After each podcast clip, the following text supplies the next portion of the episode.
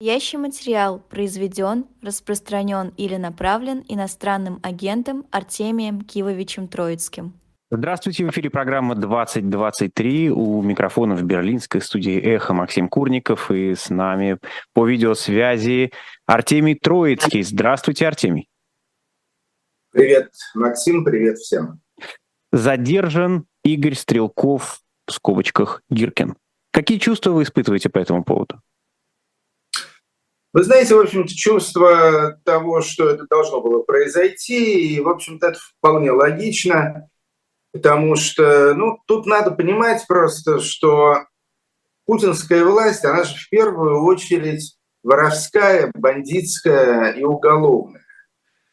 Э, и, в общем-то, всей вот этой идеологической подоплеки, которая вот сейчас уже задним числом стала наматываться на эту блатную историю. В общем-то, раньше этой идеологической подоплеки не было. Ни национализма, ни всех этих, э, значит, исконно русских земель и всего прочего. А, оказалось, э, деятельность путинского корпоратива только, только исключительно того, чтобы награбить, э, наворовать э, и таким образом э, сохранить свою власть с тем, чтобы грабить и воровать еще дольше и слаще. Ну вот, и, и в этой путинской истории время от времени попадались ему э, такие попутчики-романтики вот, скажем, тот же Геркин Стрелков или Квачков, э, еще там энное количество людей. Вот я думаю, философ Дугин до некоторой степени из этой же породы. Какие-то люди идеологически заряженные, и которым, э, значит, было по пути. Они считали, что они используют Путина для достижения своих имперских целей – а Путин просто-напросто использовал и продолжает многих использовать как так называемых полезных идиотов. Полезных идиотов, которые, значит, э, э, своими романтическими убеждениями э, пахали землю на Путина, на его, значит, кооперативы и все такое прочее. И история с Гиркиным, она заключается просто в том, что некоторые из романтиков, они прозрели, в конце концов, они поняли, что Путин, на самом деле, нифига не Александр Невский и, не и даже не Иван Грозный, вот, а просто бездарный упырь и варюга. Вот, ну и они стали, естественно, с искренним возмущением его разоблачать. Ну, Путин, естественно, был не в восторге от э, этого всего, ну и, и началась вот эта вот самая чистка, которая на самом деле имеет очень много общего со сталинскими чистками. То есть э, у уголовника Сталина тоже были, в общем-то, такие очень романтичные попутчики, такие рыцари революции, э, там тот же Дзержинский, а позднее, там, скажем, и Бухарин, ну, ну, Троцкий до некоторой степени, хотя тоже был парень хоть куда. Вот. И, естественно, естественно, Сталин с ними со всеми абсолютно безжалостно, со всеми этими романтиками революции расправился. Ну вот то же самое сейчас э, делает Владимир Путин в отношении тех, кого называют э, турбопатриотами. Э, я, естественно, этим ни в коем случае не пытаюсь Геркина Стрелкова обелить. То есть он стопроцентный преступник, военный преступник. Это признано в том числе и Гаагским судом и так далее. И он, конечно же, должен сидеть. Вот, но, как уже многие э, иронично заметили, лучше бы он бы сдался бы в Гаагу, вот, и сидел бы там в гораздо, в гораздо более комфортабельных условиях, чем если его засунут там э, в какой-нибудь СИЗО, ШИЗО, ИК и так далее. Артемий, много лет я часто слышал, уж не знаю, насколько вы разделяете эту точку зрения, что э, русские националисты это на самом деле потенциально очень мощная сила, их очень много, а, они, у них есть какие-то низовые организации, и вот за них-то, как говорится, ух выйдут, ух впрягутся. А, вы ждете чего-то сейчас? Нет, абсолютно, я ничего такого не жду. Э, да, в общем-то, были русские националисты, и была это Э, как ее, РНЕ и, и прочие были, значит, вот эти военизированные батальоны в конце 80-х, э, в начале 90-х годов. До этого еще было общество память такое преснопамятное.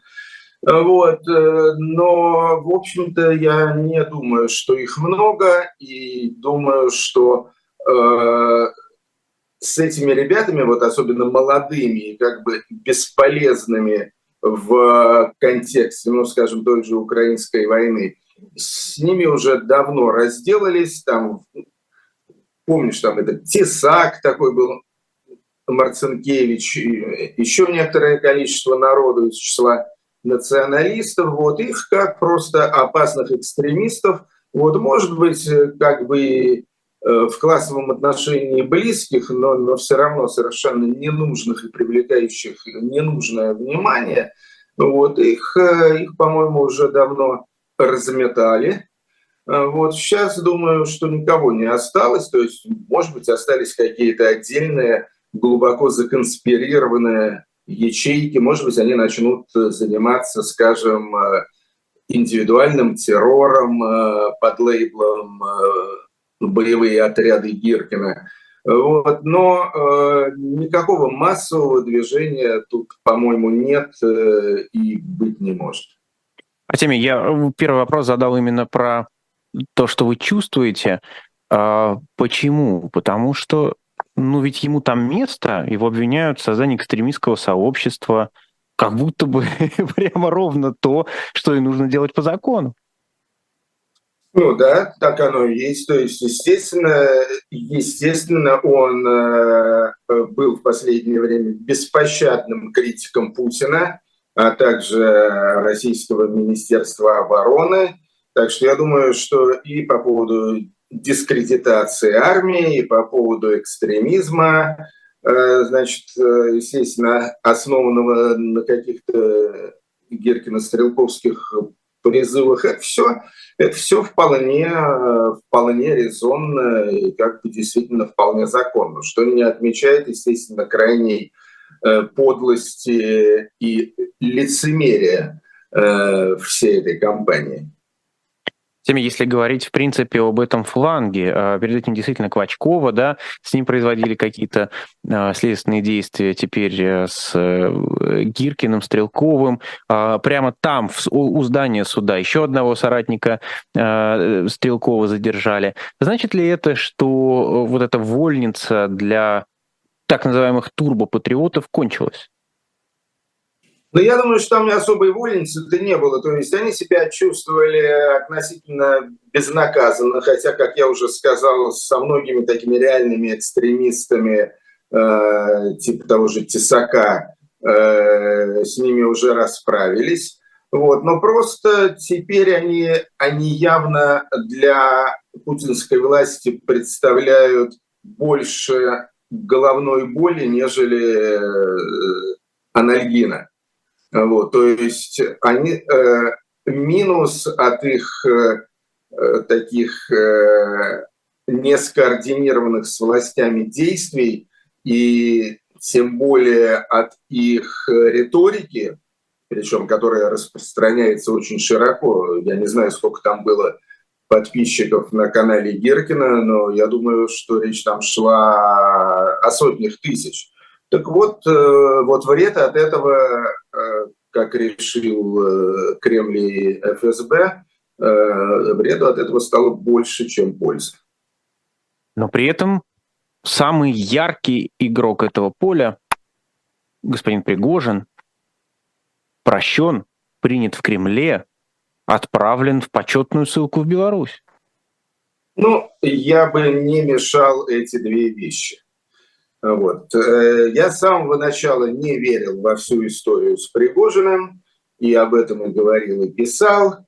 Э, Путин и Пригожин – это близнецы. Братья – это два ворона, которые, согласно латинской пословице, друг другу глаза не выклюют.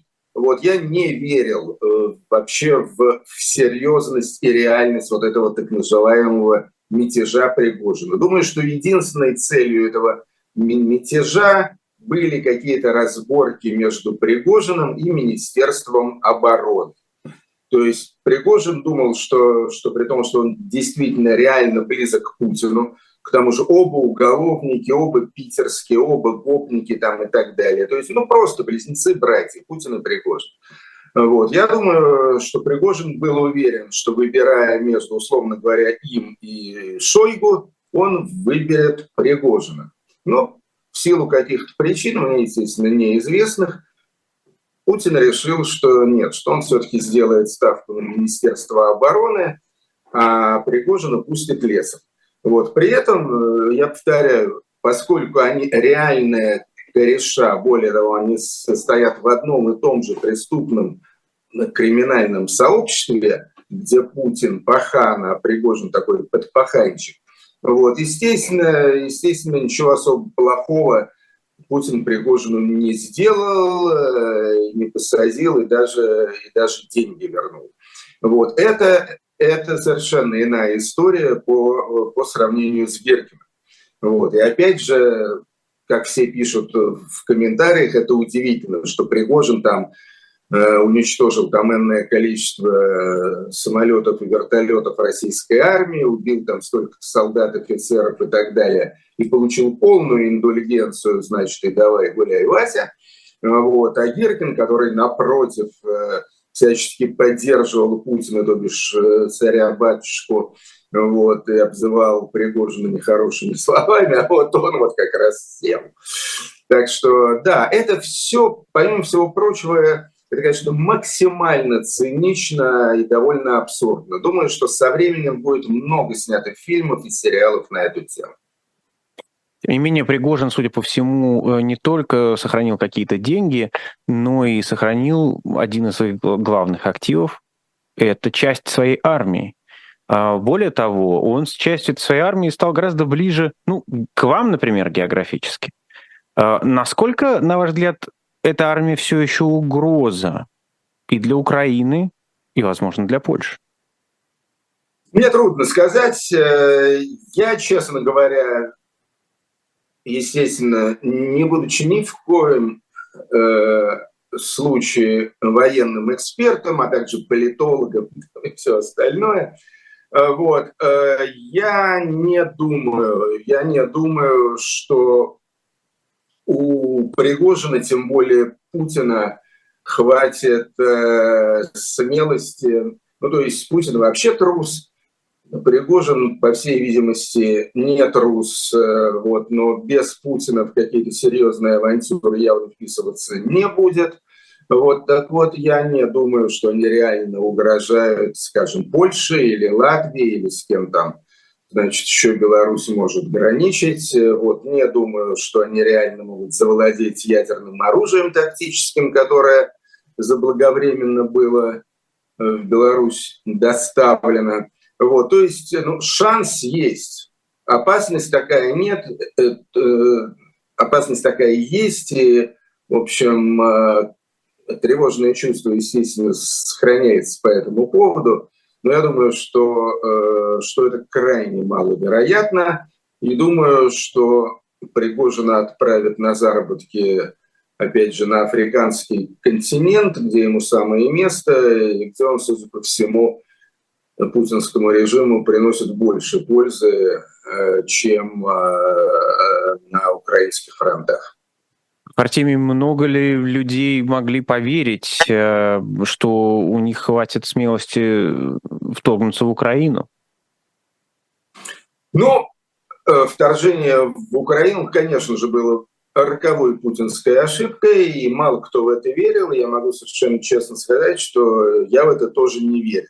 Потому что, ну, я себе психологию Путина представляю очень хорошо. Я его просек с первого взгляда еще в 99 году.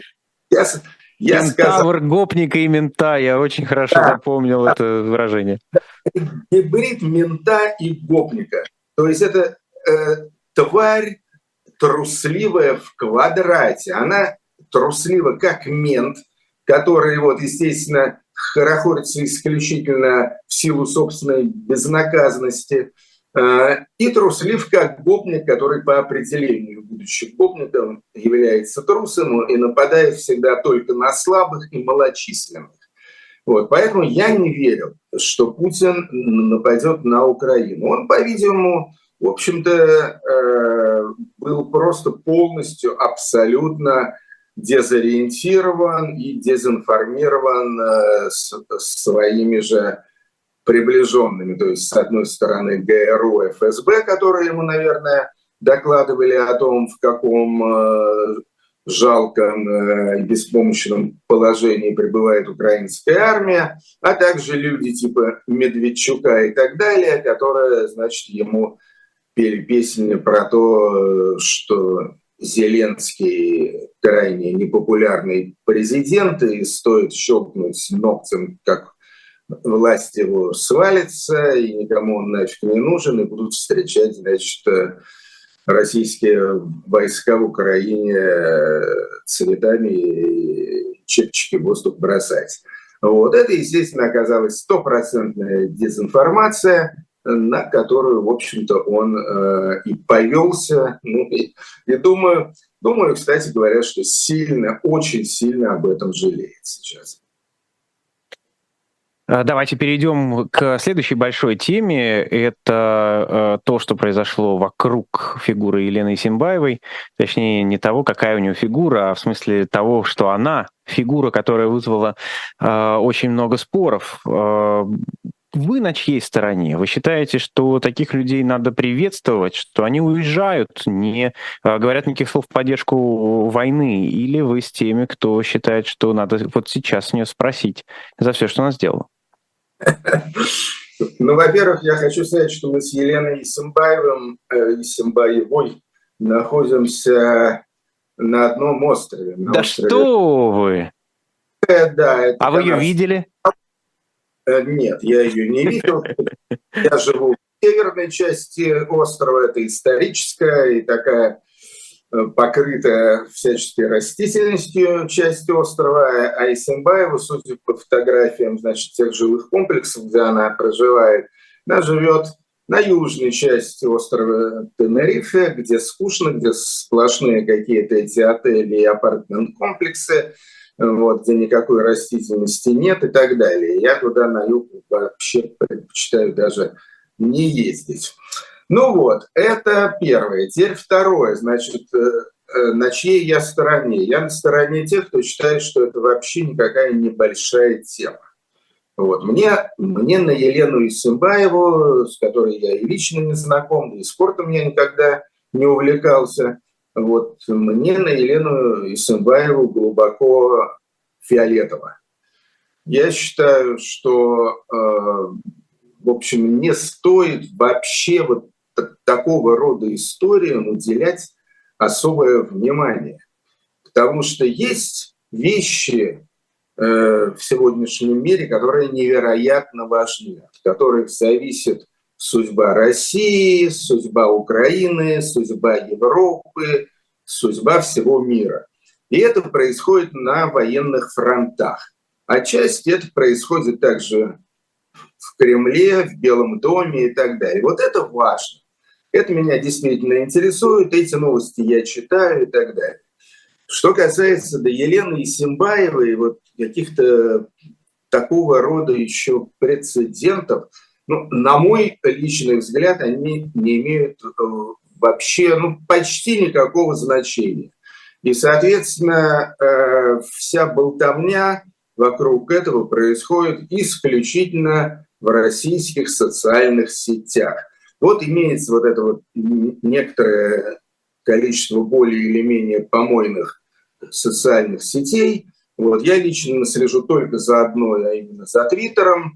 на остальные просто у меня нет ни времени, ни желания, да и брезгливости не хватает. Вот, э, вот там вот, да, там пишут про Исимбаеву, там про Собчак, там про, про какие-то еще там э, смешные, значит, э, каких-то персонажей женского и мужского пола. Э, я честно скажу, мне это абсолютно безразлично. То есть если, если бы Елена Исимбаева была смелым и порядочным человеком, вот, естественно, она бы как-нибудь сформулировала бы свое отношение к э, тому, что происходит, э, к войне, российской агрессии, к Путину и так далее. Она этого не сделала. С другой стороны, я так понимаю, что, что никаких воинственных высказываний она тоже не допускала. И все ее вот эти прегрешения, за которые ее сейчас э, гневно осуждают, они касаются там каких-то событий с десятых годов, когда она была доверенным лицом Путина, когда... Да нет, там... конечно, Артемий Киевич, она была в той самой группе людей, которые переписывали Российскую Конституцию. Да, это да, вот... да.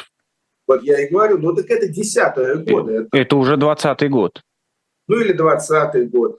Вот. Э, в любом случае, в любом случае, то есть, если бы она, если бы она, что называется, покаялась, вот, думаю, что отношение к ней было бы лучше. Поскольку она не покаялась, э, значит, а, а продолжает отчаянно сидеть между двух стульев, то я думаю, что получит она и от одного стула, и от другого. То есть, что с одной стороны ее, значит, всячески заклеймят э, либералы, э, пацифисты и прогрессисты, а, а с другой стороны, насколько мне известно, она уже получила свою порцию проклятий со стороны каких-то, значит, российских официальных деятелей. Вот, это в принципе, это в принципе история, э, которую должны пройти, по идее, в России все маломальски известные публичные люди. То есть все они должны рано или поздно, так или иначе, Э, высказать э, свое отношение э, к фашистскому путинскому режиму, незаконной агрессии Российской Федерации против Республики Украины и так далее. Я думаю, что рано или поздно постучаться к каждому из них. Это касается и спортсменов, это касается и артистов, касается и каких-то публичных интеллектуалов и так далее. Вот. И отсидеться вот так вот э, в домике, где никто не знает, за кого ты, э, и, э, значит, с чем тебя едят, в общем-то, не удастся. Не удастся, я думаю, никому, и Симбаева как раз типичный пример этого самого. Или надо или надо тогда уж уходить куда-то вообще э, вдаль, в леса, в джунгли, заселяться там где-нибудь на острове Гоа, э, в смысле не на острове, на пляже в Гоа, поскольку Индия не член НАТО не, не дружественная страна, или куда-нибудь на Бали уезжать, вот там вот, может быть, и пронесет.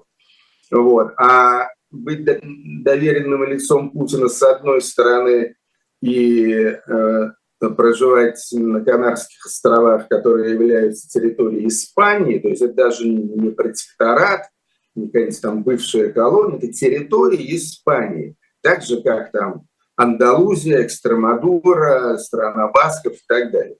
Вот, э, вот я думаю, что вот так вот э, э, поступать Елене Симбаевой было просто глупо.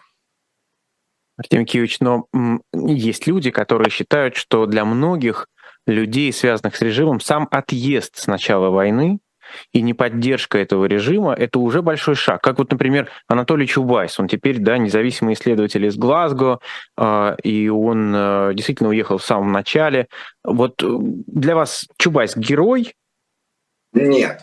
Нет, я считаю, я считаю, что этого, конечно, абсолютно недостаточно. То есть э, Чубайс, да, он как раз решил спрятаться в норке и, и уйти куда-то там значит, э, в джунгли Папуа и Новой Гвинеи, там, или в Глазго. Да? Думаю, думаю, кстати говоря, что вряд ли он там долго высидит. А, вот. Но мне кажется... Вы имеете в виду погоду знаменитую или... Я, я имею в виду, что думаю, что, что российские э, активисты ему там жизни не дадут. Раз уж они знают, что он находится в Глазго, думаю, что вычислить его там будет несложно. Э, вот. И его оттуда попрут точно так же, как он уже покинул там Кипр, Израиль, и энное количество еще каких-то стран, где они с супругой уже побывали. Вот. А, э, я думаю, я думаю, что... Ох, забыл я, что я думал. Задай мне вопрос лучше. Ну, тогда просто, чтобы подытожить эту тему, вы говорили о том, что он как раз решил отсидеться, но у него не получится, на ваш взгляд. А, стоп, стоп, стоп. Я вспомнил, что я хотел ага. сказать. Я хотел сказать о другом человеке, который также стал героем, тем более, что это связано э, с Великобританией, Олег Тиньков. Вот это следующий вот, был вопрос как раз. Так. Вот Олег Тиньков, вот, кстати говоря, мой друг-приятель, вот я его уже поздравил э, с избавлением от э, санкционных списков. Вот Олег поступил нормально. При всей своей олигархичности, при всей своей российской публичности, при всем том, что он тоже себе, там я уж не знаю, по пьянке или по дуре позволял некоторые дурацкие высказывания, вот, в том числе и в адрес Владимира Путина какие-то такие лоялистские. Вот. Тем не менее, вот он поступил абсолютно правильно, по-человечески, честно, решительно, по-мужски. Вот он э, абсолютно откровенно и однозначно высказался против войны, против агрессии, против путинского режима. Вот. И во многом, разумеется, да, более того, он как известно, ради того, чтобы окончательно завязать со всеми этими концами, он практически э, бесплатно отдал всю свою финансовую империю Тинькофф Банк, зато теперь является свободным и счастливым человеком, но с чем я его и жену Рину искренне поздравляю. Артемий Киевич, э, простите мне этот вопрос, но это про певца Шамана и его новый клип. А, его новый клип называется «Мой бой». На немецкий это переводится как «Mein Kampf». А, предыдущие клипы были во многом в стилистике такой, знаете, Германии конца 30-х. Скажите, это делается осознанно? Это какие-то политтехнологи прям вот работают? Или это подсознание их так ведет?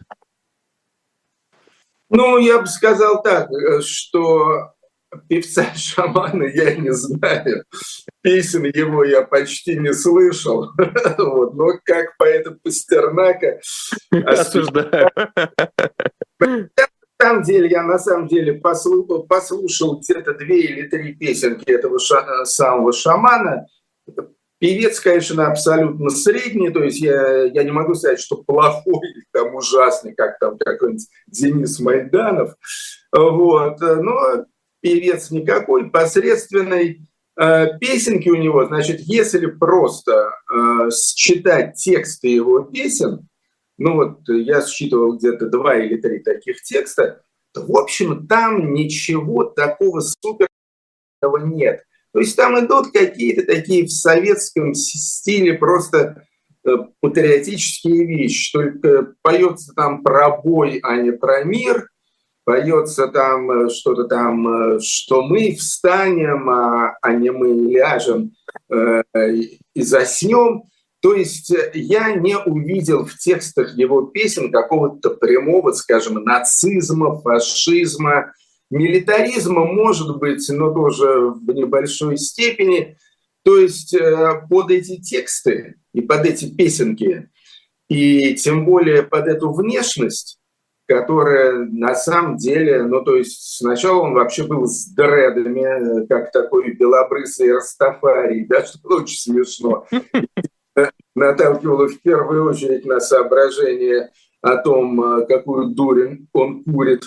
Вот. Потом там, опять же, все эти садомазы, какие-то одежки, какие-то эти лосины кожаные и так далее. И, опять же, шаман, то есть э, погонял его, пишется повсюду латинскими буквами. То есть как-то это все странно, как-то это все не складывается. То есть если он был бы не шаман латинскими буквами, а Ярослав, или там Супердрон, да, его же фамилия Дронов, по-моему, и все, естественно, кириллицей, а желательно еще и какой-нибудь древнерусской вязью и так далее. Вот, и если бы в его песнях шла бы речь там о, о происках э, гнусных ворогов и о том, что всех надо стереть с лица земли, вот тут можно было бы сказать, да, вот это вот на самом деле это лицо, и это звуки, и э, мелодии, и ритмы, так сказать, российского фашизма. Вот. Но, в общем, э, как-то не поворачивается язык это сказать, поскольку контент шамановский, он как-то к этому, этому э, не дает повода, за исключением одного, за исключением видеоряда. То есть у меня такое ощущение, что просто вот шаман записывал эти песни, а потом они попадали к каким-то товарищам, я не знаю, там откуда, из аппарата президента или еще откуда-нибудь, и они там, значит, уже на данную тему начинали всевозможные, вот все вот эти вот э, э, национально-патриотические вариации. Вот примерно так я вижу эту историю. Ну, все-таки вы сказали, что советские были про мир, но я вспомнил, и вот, ну, как там, продолжается бой, и сердцу тревожно в груди. В некотором смысле тот же посыл? Или, и вновь или... продолжается бой, да.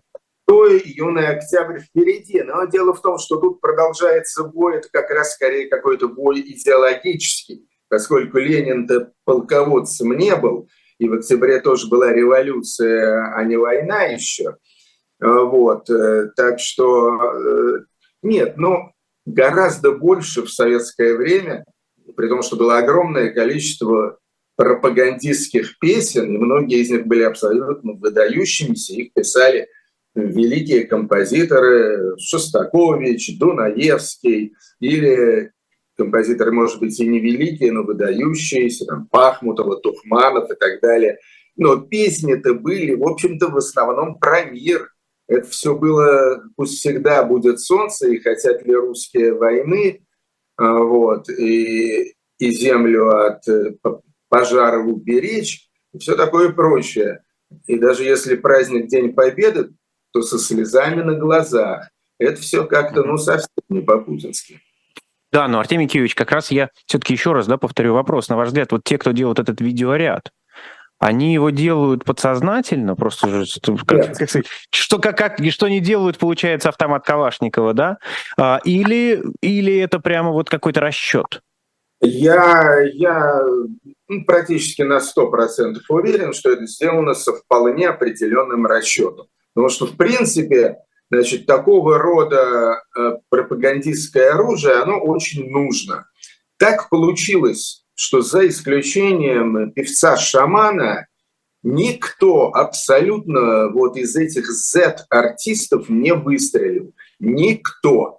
То есть все, на что э, значит, э, путинская песенная пропаганда тут может опереться, это вот все это старье. Берем все эти старые импотентные там Газманов, Любе с Кольер с Торгуевым, который там вообще наладан дышит, какие-то какие алкаши типа как его, Лепса и так далее. Это все не работает. А Вы вот так говорите так, алкаш, как будто это что-то плохое. Я говорю алкаш, потому что это не соответствует опыту. А должна быть вот именно белокурая бестия, что-то такое мощное, молодое, красивое. И разумеется, призывного возраста еще к тому же. А такой один шаман больше никто не выписывался из этих самых э, Z-гнездышек. Никто. То есть свет сошелся клином на шамане.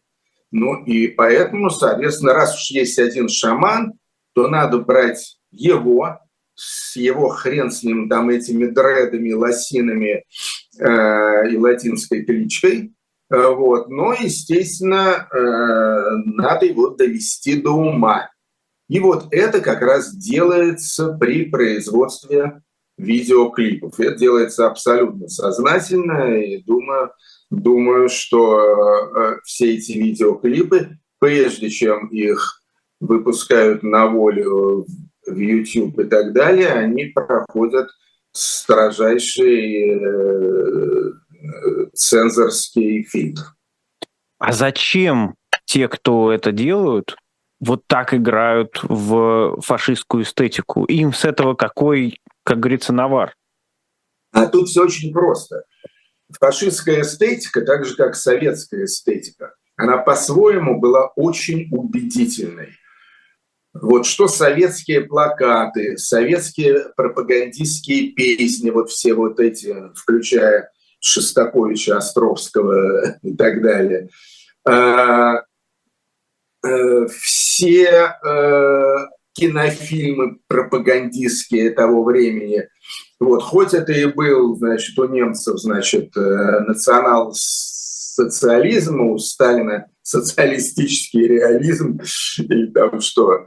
Вот. Но они, они были сделаны, как правило, очень талантливо. То есть я уже не говорю про Лени Рифеншталь, вот, но таких вот э, мастеров э, культур пропаганды и в Советском Союзе, и в гитлеровской Германии было очень много. Они были очень мастеровиты. И поэтому до сих пор ходят по интернету всякие значит, такие штучки, как современные какие-то российские дизайнеры просто копируют нацистские плакаты э, 30-х, 40-х годов. Вот. Причем на самые безобидные темы, то есть, скажем, медицинское страхование. И опаньте, значит, плакат, посвященный медицинскому страхованию – сидит такая, значит, милая российская семья, папа, мама и трое детишек. И рядом плакат там 1938 года, скажем, точно такой же, просто та же самая картинка, э, вот, но, значит, э, нацистская Германия. Вот. По этой же самой причине, потому что эстетика, эстетика нацистской Германии и сталинского СССР, они очень близки теперешней эстетике. Вот. А исполнители тогда были намного талантливее, намного способнее, чем нынешние там, все эти Z-бездари. Вот. Поэтому они, собственно говоря, ничтоже сумнявшиеся и зная, что вряд ли э, зрители и почитатели певца шамана будут как-то особо рефлексировать на эту тему, вот, поэтому они беззастенчиво копируют э, все эти гитлеровско-сталинские эстетические приемчики. Это, в общем, уже стало таким практически общим местом говорить, что это э, турбопатриотическая или Z-культура не выдала ничего, ну вот, может быть, за исключением этого шамана, если даже не по культурному уровню, хотя просто по популярности, да, у него там у клипа «Я русский» больше там 30 э, миллионов просмотров, ближе к 40. А, а что такого мегапопулярного и нового выдала антивоенная волна? Разве что-то выдала? Ну, антивоенная волна, по крайней мере, э, количество песен и количество тех же видеоклипов, э, что у нас написаны и сняты э, антивоенными артистами, по количеству уже значительно превосходит всю эту Z-помойку. То есть есть и отдельные песни, и видеоклипы, и целые альбомы, которые посвящены этой теме, и которые очень хороши, какие-то лучше, какие-то хуже. Новые, новые записи, новые видео появляются каждую неделю буквально, это какие-то рокерские э, э, песни, какие-то рэперы. И э, сказать, сказать, что создано что-то выдающееся и гениальное, я, пожалуй, не могу. Но много просто хороших песен, и причем песен искренних, песен убедительных, их более чем достаточно. Только что вышел альбом у Юры Шевчука с Дмитрием Емельяновым, земфировским гитаристом, называется «Волки в тире». В общем-то, весь альбом так или иначе, где-то глубже, где-то мельче, но посвящен э, актуальной антивоенной тематике. Э, постоянно выходят какие-то новые песни у того же Noise MC, Ногу свело, монеточки. И, в общем, то есть я не могу сказать, что э, значит, среди них присутствуют песни, равные по таланту там, каким-то песням Джона Леннона или, или Боба Марли, или Боба Дилана. Вот. Но тем не менее, тем не менее, в общем-то, практически все наши такие реально авторитетные артисты, не только Шевчук, но и Гребенщиков, и Макаревич, и Земфира, и практически все, все уже отметились на этой поляне. Так что, на мой взгляд, на мой взгляд, это очень хороший результат. Во всяком случае, уж точно более, э, более э, обильная, скажем так, э, масса продукции, чем я ожидал. Я уже не сравниваю со всеми этими ремесленниками из Z-конюшен. Возвращаясь к тому, что сейчас происходит внутри России и тому, что вузы и школы все больше становятся местом, куда приходит, может быть, даже вы назовете это уже идеологией, да, новые предметы, которые должны объяснять, что такое Россия в современном мире, что она э, особая страна, что у нее особый путь, у русских есть какой-то особый ген и прочее, прочее. На ваш взгляд, Россия современная становится в этом смысле тоталитарной страной, то есть страной не просто с авторитарным правлением, но с идеологией и подчинением людей этой идеологии. Максим, вот если бы ты мне задал этот вопрос э, два года тому назад, то, я бы еще почесал репу. Э, задавать этот вопрос э, в июле 2023 года, вот, на мой взгляд, излишне. Россия, сегодняшнее российское государство – это тоталитарное, более того, это фашистское государство. Точка. Тут уже, по-моему, все, все аргументы приведены.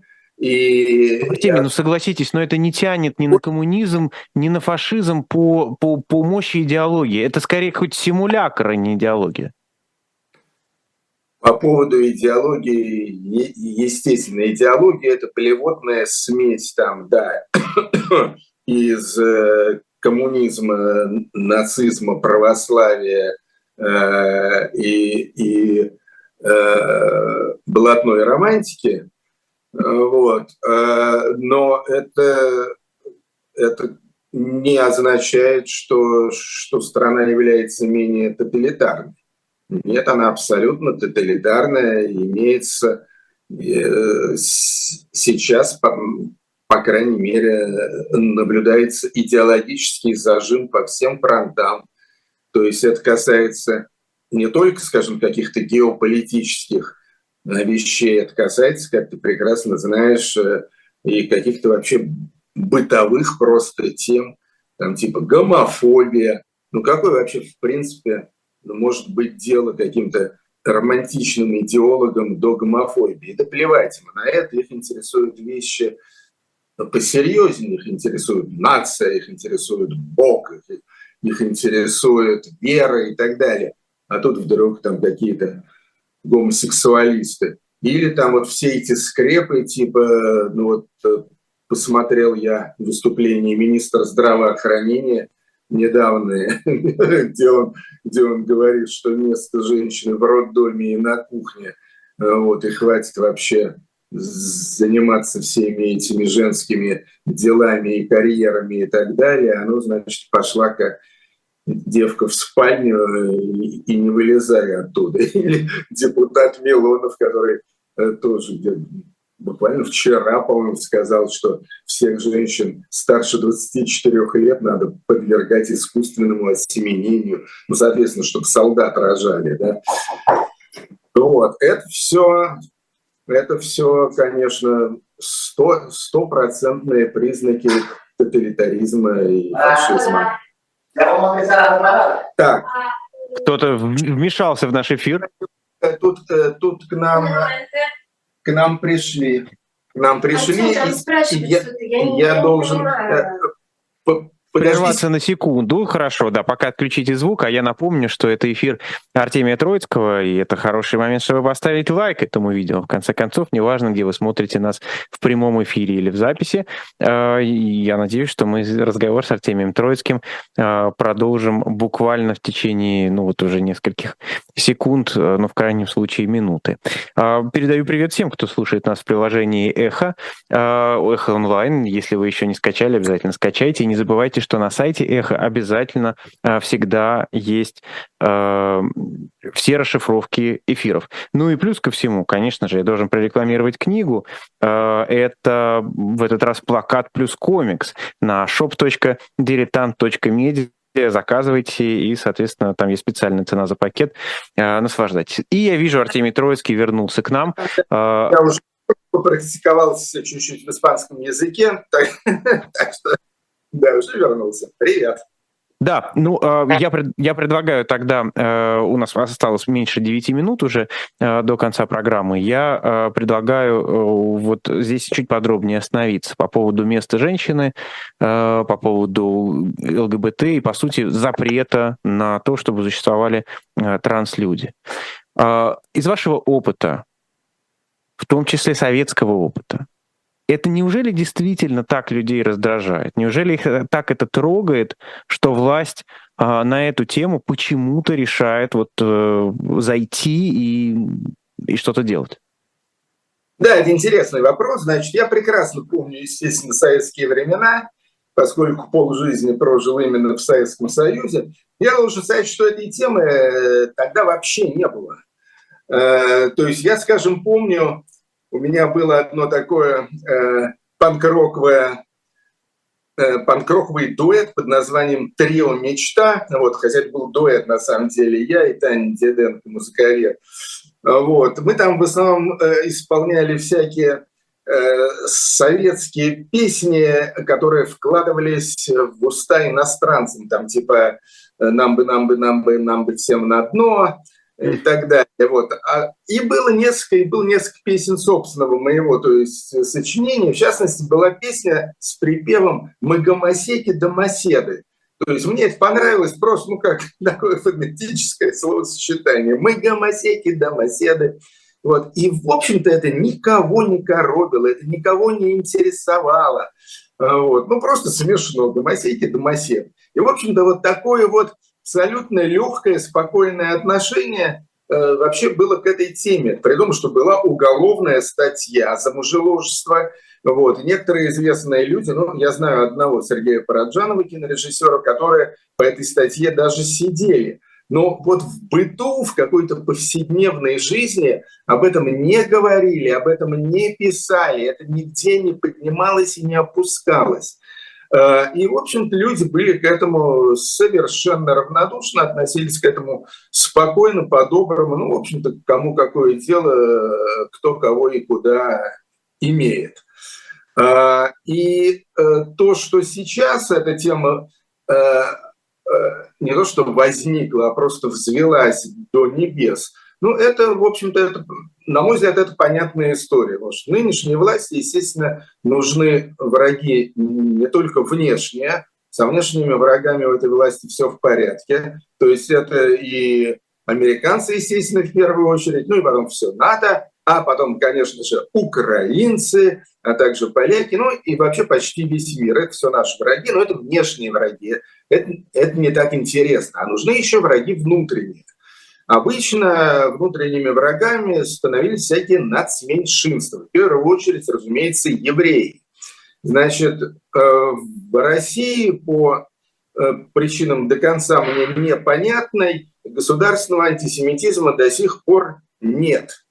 Говорят, что Путин э, то ли сам еврей, то ли еврейский какой-то воспитанник-выкормыш. В общем, вроде бы Путин хорошо относится к евреям и поэтому не допускает проявлений государственного антисемитизма. Ну, слава богу, но должен же быть кто-то вместо евреев.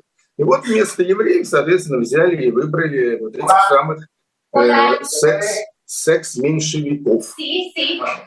Э, вот, а, слышу снова испанскую речь, которая врывается к нам.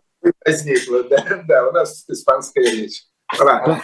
Знаете, сегодня, сегодня даже текст э, выходил у нас на сайте Эхо, и я вижу много шуток на эту тему, э, что на самом деле «Мой бой», э, песня шамана, это ЛГБТ-гимн, потому что ну, да. бой — это да. Бой, да, мой парнишка, мой паренек, так сказать. Да, нет, вообще с шаманом, как я уже сказал, история, история какая-то какая-то очень мутная и парадоксальная. Но возвращаясь, опять же, к тому, как манифестирует себя а, здесь эм, российская власть, вы наверняка встречали в разных европейских и американских кругах как раз симпатию к такой гомофобии, к трансфобии. А, многие, там, не знаю, избиратели, поклонники Трампа говорят, так все правильно делает.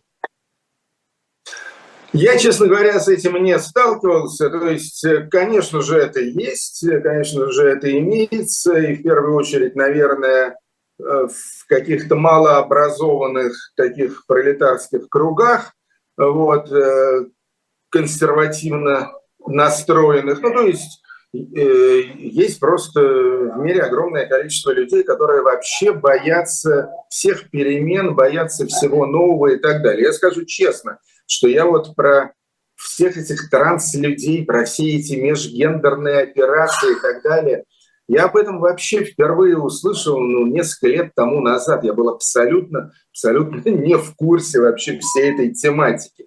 Вот, но э, я об этом узнал, послушал, э, пожал плечами. Ну, значит, есть и такие люди, то есть меня это нисколько не э, озадачило, тем более не возмутило. А есть люди, которые все, все новое, необычное, не такое, инаковое э, воспринимают в штыки. Вот обычно это люди малообразованные. И они есть, э, я думаю, в примерно одинаковых количествах, что в Америке, что в России, что где угодно. Последний вопрос будет... Да? Я такими людьми. Я с такими людьми лично не сталкивался. То есть в тех кругах, где я общаюсь, как-то к этой теме относятся более чем спокойно, вот, и, и никого это особо не задевает и не обижает. Последний вопрос, э, он как раз про вот эту глобальный, глобальный раскол э, будущего и прошлого. На ваш взгляд, э, Владимир Путин в целом для стран Азии, для Африки, для каких-то вот таких да, людей э, европейских, ну, в общем, странах Запада, является символом борьбы прошлого с будущим, который, за который они будут цепляться. Его образ остается для них привлекательным? Нет, я думаю, что для большинства людей, тем более для элит этих стран, э, Путин ни в коем случае не является ролевой моделью, символом, героем и так далее. Во-первых, э, во-первых, он белый человек, это уже плохо. Во-вторых, он реально уродлив, он очень плохо выглядит, он абсолютно не харизматичен и не обаятелен. Вот, это тоже, то есть, ну вот, посмотрите на Че Гевару и посмотрите на Путина. В общем, тут, тут все, все станет ясно. Или посмотрите на Хошимина, такого восточного утонченного старца, и посмотрите на Путина. Тут тоже все ясно. А, и не в пользу Путина, разумеется. Вот, так что нет, нет. Я ну, думаю, знаете, Мао что... тоже не самый привлекательный, но однако же э, для многих левых до сих пор икон. Мао, но Мао, опять же, в отличие от Путина, он не скомпрометировал себя э, таким э, позорным образом, как ну. это сделал вот. И к тому же Мао, на самом деле, он был идеологом. И он писал книги, и он писал стихи. И, в общем-то, Мао Цзэдун был э, был очень даже умным человеком. То есть у него были такие козыри, которые, опять же, Путину крыть абсолютно нечем. Так что я думаю, я, я думаю, нет, я думаю, что Путин э, годится только, только в страшилке, вот, даже, даже для стран так называемого глобального юга. Артемий Троицкий был в эфире «Живого гвоздя» и «Эхо». Мы сейчас э, прощаемся с вами. Я так понимаю, что на «Эхе» сейчас вы можете послушать Сергея Пархоменко, э, потом и э, программу, которая выходит на «Живом гвозде», которая называется программа Ирины Воробьевой и Нюта Фидермессер. Как она называется, скажи мне, Василий? Нормальная жизнь, конечно, точно. Спасибо большое всем, кто нас смотрел, и, соответственно, ставьте лайки.